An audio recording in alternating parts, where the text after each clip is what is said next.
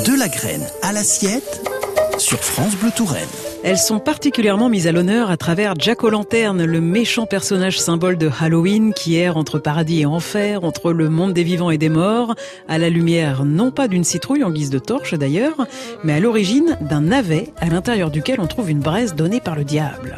Mais laissons la l'Irlande et ses croyances populaires pour nous concentrer sur ces légumes fruits qui présentent une belle diversité, les courges issues de la fameuse famille des cucurbitacées. Contrairement à ce que l'on peut penser, leur apparition sur les marchés est relativement récente.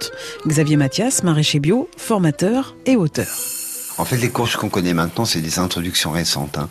Petit marron, par exemple, c'est Philippe Desbrosses qui a introduit le petit marron dans les années fin des années 70, début des années 80. On ne l'avait pas avant. Butternut, on n'avait pas avant non plus. Hein. Ça a été introduit récemment. Euh, sucrine du Berry, c'est un joli nom, mais elle est absolument pas berrichonne. Et c'est une courge mexicaine en fait qui a été introduite il y a pas très longtemps. On avait des trucs pas très intéressants, pas, pas très passionnants gustativement. Hein. On avait ce qu'on appelle les giromons.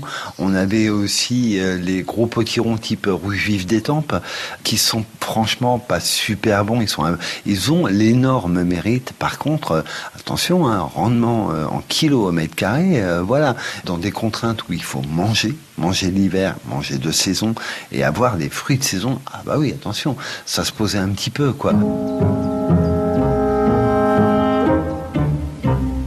Là, on est une société qui s'est un peu enrichie, qui est plus calme et plus tranquille, donc on peut jouer sur des variétés qui vont demander plus de chaleur, qui vont être moins, entre guillemets, rentables en termes de poids au mètre carré.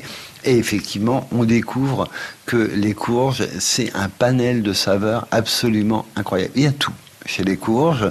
Euh, voilà, vous aimez euh, des choses euh, qui sont franchement châtaignes. Vous avez des textures incroyables comme la courge spaghetti ou la courge de siam. tout, est possible avec. Vous voulez faire des plats sucrés, des plats salés. On va pouvoir tout faire avec et avec ce fruit incroyable qui est de saison.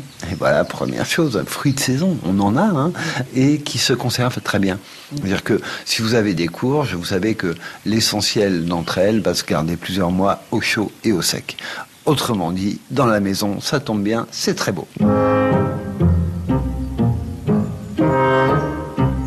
J'aime beaucoup euh, rentrer les courges en hiver, enfin à la fin de l'automne dans la maison parce que c'est un décor et que ce décor va évoluer au fur et à mesure de l'hiver, au fur et à mesure de leur consommation.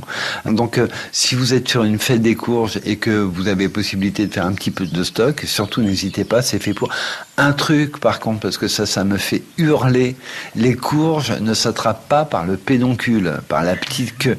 Je sais que c'est tentant, que ça fait poignée de transport, mais si vous les attrapez par là, il va y avoir des micro-fissures qui se forment au niveau du, pédoncule, et là, elles ne se conserveront pas, elles vont pourrir par cet endroit-là. Donc surtout, embrassons les courges pour mieux les transporter. Voilà.